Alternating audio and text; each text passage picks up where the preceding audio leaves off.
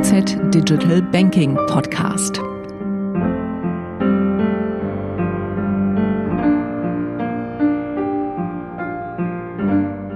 Ja, willkommen zur zweiten Folge vom IFZ Digital Banking Podcast. Heute zu Gast Stefan Boser. Stefan Boser ist äh, Regionalleiter der Region Bern, Oberaargau und Emmental, wenn ich das richtig habe. Stefan, stimmt das? Das ist völlig korrekt, jawohl. Herzlich willkommen. Das ist korrekt, da freue ich mich schon mal, dass ich das, dass ich das schon mal richtig gemacht habe. Ähm, Stefan, du warst bis September diesen Jahres äh, Leiter Omnikanalmanagement bei der Berner Kantonalbank. Und mir ist aufgefallen, dass es diese, diese Stelle im neuen Organigramm ab 1. Oktober gar nicht mehr gibt, dass diese Stelle komplett fehlt. Hast du dich selber überflüssig gemacht? Das ist richtig, ja. Ähm, mehr als Person habe ich probiert, überflüssig zu machen. Ähm, aber ganz viele gute Elemente, die wir in den letzten zwei Jahren aufgebaut haben, ähm, habe ich das Gefühl, haben sich so gut entwickelt, dass das jetzt im Rahmen von dem neuen Strategieprozess ähm, der Zeitpunkt gekommen ist, das auf die ganze Bank können können auszurollen und zu erweitern. Ja. Darum sind ganz viele Mitarbeitende von mir querbeet über die ganze Bank verteilt und wirken jetzt so zugunsten von unseren Kunden. Ja.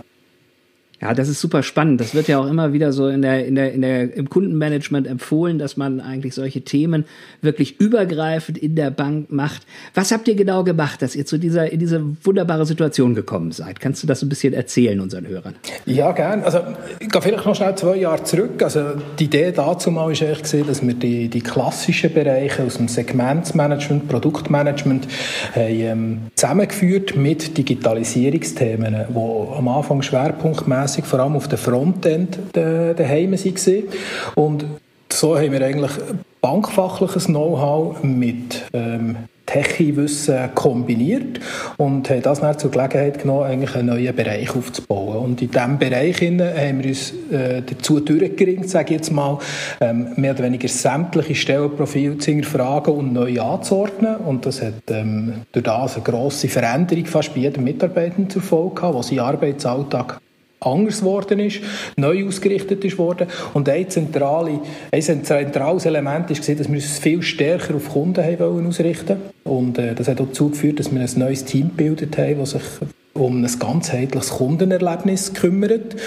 Und, ja. und das Wichtigste daran ist eigentlich dass eben omnikanalmäßig aufgesetzt, dass eigentlich egal welcher Berührungspunkt von der Bank ähm, das betroffen hat, eigentlich dort in den Fokus gerückt worden ist.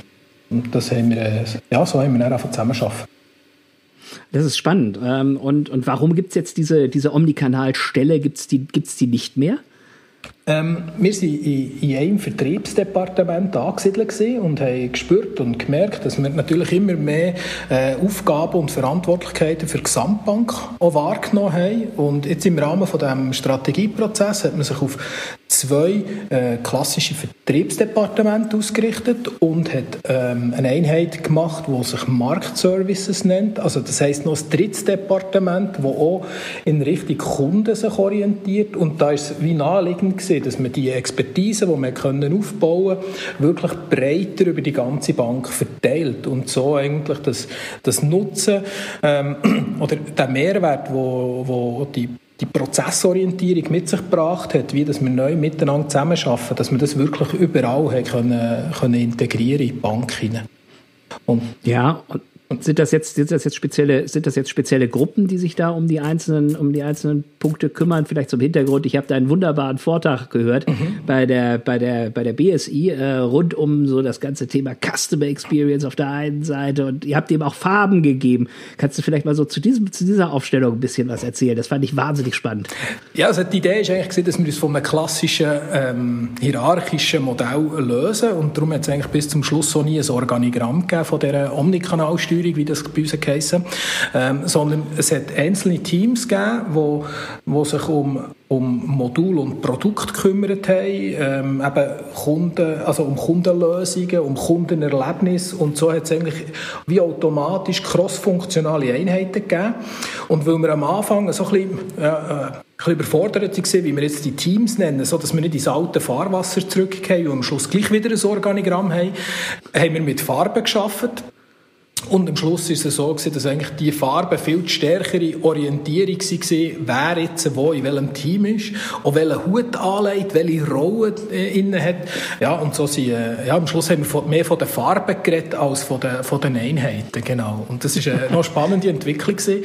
Und bin jetzt gespannt, wie, ob das jetzt durch das, dass wir die Einheit aufteilt haben, ob das überlebt und weitergetragen wird mhm. oder ob jetzt das, ähm, ja, die, die Ära schon wieder ein bisschen durch ist. Aber es war ein ganz spannender Prozess, gewesen, äh, dass, sage jetzt mal, dem crossfunktionaleren Gedankengut, wie dass wir zusammenarbeiten äh, und gleich aber den Leuten ähm, eine Basis gibt, wo sie hergehören, also in welches Team, dass sie im Kern dazugehören, weil sie eigentlich mit Teamkollegen fast weniger Kontakt hatten als in diesen crossfunktionalen Einheiten, weil sie sehr projektbezogen unterwegs waren. Also wir haben probiert, Elemente aus dem, aus dem, aus dem IT-Bereich zu übernehmen und das mit in den, in den klassischen Prozessen zu integrieren.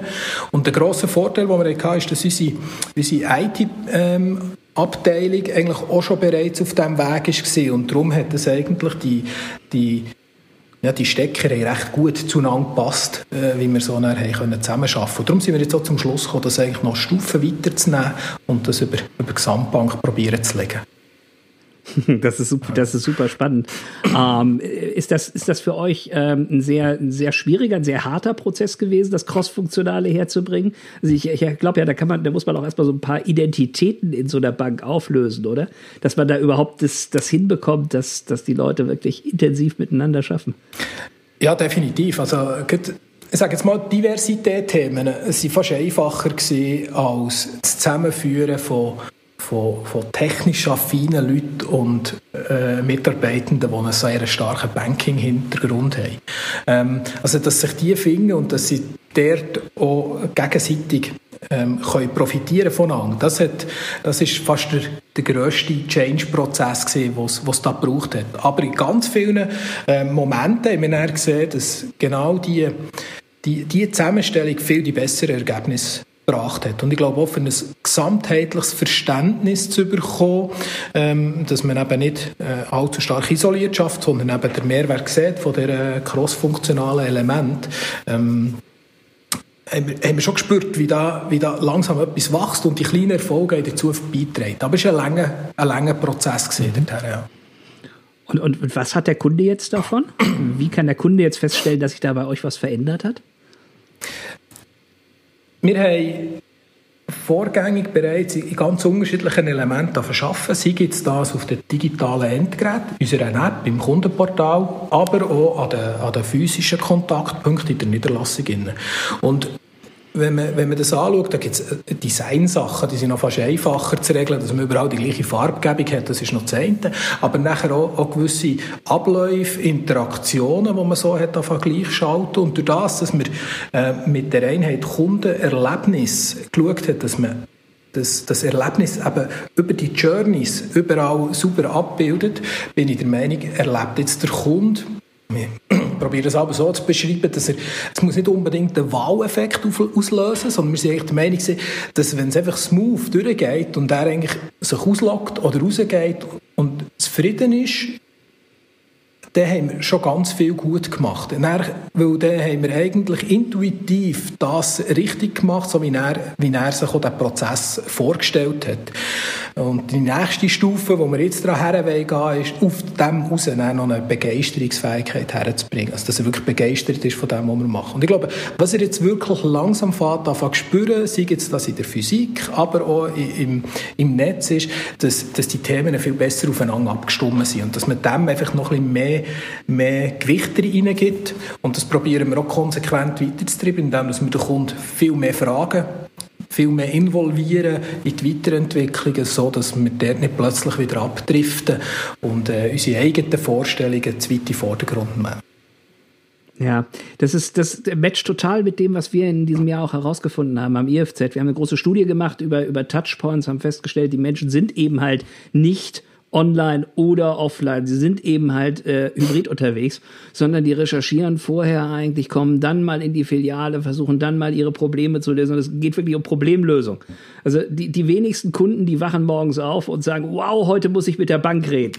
Das, das ist wahrscheinlich, ist wahrscheinlich tatsächlich nicht so. Aber was du beschreibst, ist natürlich auch ähm, viel, bei vielen Banken so, dass so die Komplexität auch zunimmt. Das heißt, also wir haben immer mehr Touchpoints, wir haben immer mehr, äh, wir haben immer mehr Kundengruppen. Ähm, äh, nutzt ihr dabei auch Automatisierung, die euch hilft? Marketing-Automation beispielsweise? Ja, ja, das ist äh, definitiv auch ein Thema bei uns. Also wir, haben, wir haben festgestellt mit der Kundenzentrierung, dass wir hergehen und sagen, wir wollen, wir wollen noch viel mehr messen, noch viel mehr verstehen, wie er sich bewegt. Ähm, das ist so wie die eine Seite, wo wir da angefangen die, die Daten besser zu strukturieren.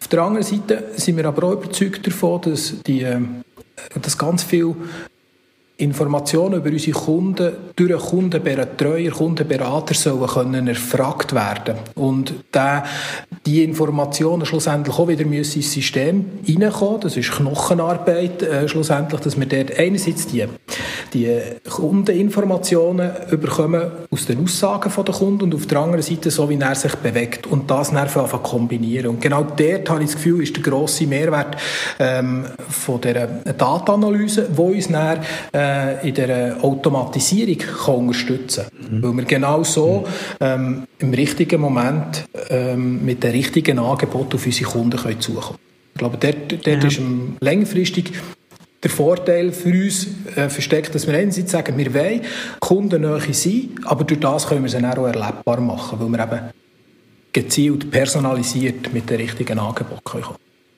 Ah, das ist das ist klasse. Das ist ja genau die, die, diese, diese Idee, den richtigen Kunden, richtige Zeit, richtige Botschaft, richtiger, richtiger Touchpoint. Fangt ihr da mit einer bestimmten, mit einer bestimmten Persona-Gruppe an? Habt ihr euch so auf eine Zielgruppe fokussiert, mit der ihr mal sowas testet? Ja, also wir haben jetzt im, im letzten Jahr haben wir eine gross angelegte Personastudie gemacht und haben äh, so sieben Personas ähm, können können ausformulieren und beschreiben für uns. Und das ist jetzt schon ähm, Grundlage für die, für die ersten Kampagnen und Weiterentwicklungen von so Kampagnen. Und wir haben jetzt gerade in diesem Sommer, ähm, gerade im, im Bereich von unseren Jugendlichen, äh, ein neues Projekt Young können lancieren, äh, wo genau auf dem auf dem aufsetzt und aufbaut. Ja. Also es mhm. hilft uns eigentlich, die Komplexität einerseits ein bisschen wieder zu reduzieren und äh, so fokussiert an diesen, an diesen Zielgruppen können zu arbeiten. Ja, das ist, das ist prima. Ähm, hast du so eine, so eine Lieblingszielgruppe? Ist da so eine Zielgruppe bei, wo du sagst, ah, die ist so besonders schön formuliert und die, die möchte ich, möchte ich mal, mal, mal, mal kurz, kurz vorstellen? Ist da, ist da, ist da eine dabei? Jetzt muss ich jetzt schnell schauen, ob ich da äh, so, dass ich den, die richtigen Namen benenne von dieser Zielgruppe. Nicht, dass ich da noch etwas Falsches erzähle, aber äh, es hat ganz viele spannende ähm, Charaktere gegeben. Was, was ich noch spannend gefunden habe, ich habe ganz am Anfang immer gesagt, ich möchte gerne, dass sie... Ähm, dass sie keine Namen bekommen, weil ich das Gefühl hatte, das assoziiert so schnell ähm, irgendwo eine Person, wo man sich nicht mehr von dem lösen kann. Und, äh, und gleich ist es recht schnell gegangen, dann wieder, dass man eben dem, äh, dieser Persona Namen gegeben hat. Also zuerst haben sie so Experte, Skeptiker oder Qualitätsmensch geheissen und schlussendlich ist jetzt der Experte gleich der Thomas. Und für mit dem können zu arbeiten, ist es, ist es extrem hilfreich, dass man ein Bild hat, dass er, äh, dass er einen Namen bekommen hat, dass man noch umfassender beschreibt, was ihm wichtig ist, was ihm nicht wichtig ist. Und für, ich glaube, für, für in das Thema reinzukommen, ist, es, ist das extrem spannend gewesen. Und ich glaube, der, ähm, ja, der, der Experte finde ich, find ich für uns ganz eine spannende Persona, weil ähm, der, der liegt, glaube so ein bisschen überall in der Mitte und macht ihn durch das ein bisschen schwierig. Also er ist, hat eine mhm. gewisse Online-Affinität, ist selber sehr, sehr informiert, holt sich die Informationen auch überall, will im richtigen Moment aber auch den Zugang zu einem, zu einem Menschen, zu einer Persönlichkeit, die er challengen will, ähm, und nicht nur beraten, sondern braucht er auch so gewisse Coaching-Elemente daraus. Darum, der, der, der Experte, der Thomas, der, der finde ich eine ganz spannende Person für die Zukunft. Ja. Also ich finde das, find das äh, äh, extrem interessant, dass ihr gesagt habt, erstmal, das geht auch ohne Namen. Also ähm, wir haben das auch in ein, zwei Projekten ähm, festgestellt, dass der Name viele, viele Dinge erleichtert. Und ich zitiere da immer gerne meinen Großvater, der hat immer gesagt, wir geben den Dingen Namen, um sie zu unterscheiden. Und dann hat er das äh, am Beispiel von zwei Salaten deutlich gemacht, die er besonders gut machen konnte: Kartoffelsalat und Nudelsalat. Aber das sind, das sind, immer, so, das sind immer so die Geschichten, die einem dann genau. im, im, im, Kopf bleiben. Ähm, bleiben wir doch mal bei diesem, bei diesem Thomas. Was sind denn so, so, so Kampagnenauslöser für den? Was sind denn so, so, so Momente, wo ihr denkt, ah, jetzt, jetzt wissen wir, was der braucht, jetzt können wir den mal, können wir den mal mit einer bestimmten Aktion in irgendeiner Art und Weise äh, angehen? Ähm, also der, der, Experte Thomas ist einer, der sehr regelmäßig Geld spart. Also, was sich das so selber ähm, auch zusammenstellt. Also, das heisst, dort, dort sehen wir schon, wenn wir, wenn wir das, ich sage jetzt mal immer so ein bisschen im Personal Finance Manager 2.0, äh, das können kombinieren mit, mit äh, Unterstützungen von Sparzielen und die, äh, aus dem heraus auch etwas kann realisiert werden kann. habe ich schon das Gefühl, dort gibt es Verbindungen, wo, wo man so Triggerpoints kann setzen kann im Speziellen eben im Unterstützen von seinen Sparzielen, wie er dort unterwegs ist und aus dem muss er auch, auch, auch weitergehen kann. Aber auch ähm, im, unterstützen im Sinne von, wie kann er sein Sparen noch einmal mehr optimieren und dort den Link in Richtung Vorsorge äh, können, ja, können machen. Also ich glaube, der, der ist ist noch sehr klassisch, würde ich mal sagen, wie wir mit dem umgehen, aber äh, hilft uns, glaube ich, so in die Thematik langsam, langsam einzusteigen. Äh, ich glaube, wir müssen von den, von den klassischen, äh, klassischen Events eigentlich anfangen. Also äh, wir haben den festgestellt, dass, dass, dass Bankkunden doch sehr konservativ sind. Und äh, dass gerade diese klassischen Events äh, etwas ist, was man unbedingt auch als Bank bespielen muss und äh, wo man unbedingt auch ready sein muss. Also insofern äh, vielen Dank, das macht sehr transparent, das ist prima. Welche Tools nutzt ihr so in diesem Umfeld? Wie, wie, wie sieht da eure, eure Landschaft aus mit, äh, äh mit, dem, mit so einem ganz operativen Abwickeln von, von, von solchen Herausforderungen? Also die BKB kommt aus einer Geschichte heraus, wir haben immer schon ein eigenes äh, Kernbankensystem gehabt, lang selber betrieben, nachher ähm, aber, aber weiterverkauft, aber eigentlich immer, ähm, ja, immer sehr viel auch Eigenentwicklungen gehabt. Und auch gerade unser, unsere, unsere CRM-Umgebung ist, eine, ist eine Eigenentwicklung ähm, und, und unsere ganze Datenbasis äh, ja, basiert sehr klassisch aus, äh, würde ich jetzt mal sagen, wie das bei anderen Banken wahrscheinlich auch der Fall ist. Ähm, und im Moment probieren wir dort einerseits die, die, die CRM-Tools zu optimieren und zu verbessern. Dort haben wir den Weg gewählt in, in ein Uniquare, wo, wo wir probieren, die ganzen Partnerdaten in eine neue Struktur können zu migrieren, so dass wir analytisch besser werden. Gleichzeitig haben wir ähm, ein Team, das sich um, um Data Analytics kümmert, wo die, die Daten auch noch einmal sauber bereinigt und in einem Datamarkt aufbereitet, dass man sie nutzen kann. Und gleichzeitig sind wir aktuell auch in einem, in einem Vorprojekt drin, für mit dem BSI Studio das Ganze auch noch zu operationalisieren, also wirklich probieren, die, die, die Flows, die Prozesse abzubilden. Der erste Case, den wir da gemacht haben, ist mit dem, mit dem Implementieren von unserem Atelier, was, was schwerpunktmäßig geht, Wissen zu vermitteln, dort am Schluss Zufriedenheit abzuholen und das systematisch nachher ähm, auszuwerten und weiterzuführen. Also jetzt dort, äh, den NPS-Gedanken haben wir dort aufgenommen und haben dort drauf super können modellieren, einfach zugänglich und gleich mit einer unglaublich starken Aussagekraft. Ja, ich glaube, Atelier, das musst du noch ein bisschen erklären. Das, das, das kennen unsere Hörer noch nicht. Genau, sehr gern. BKB Atelier, bin ich überzeugt, ist äh, ein Zukunftsmodell von unseren, von unseren Filialen. Und zwar geht es dort darum, weg von, von Bankthemen und weg von Transaktionen wirklich können Wissen zu vermitteln.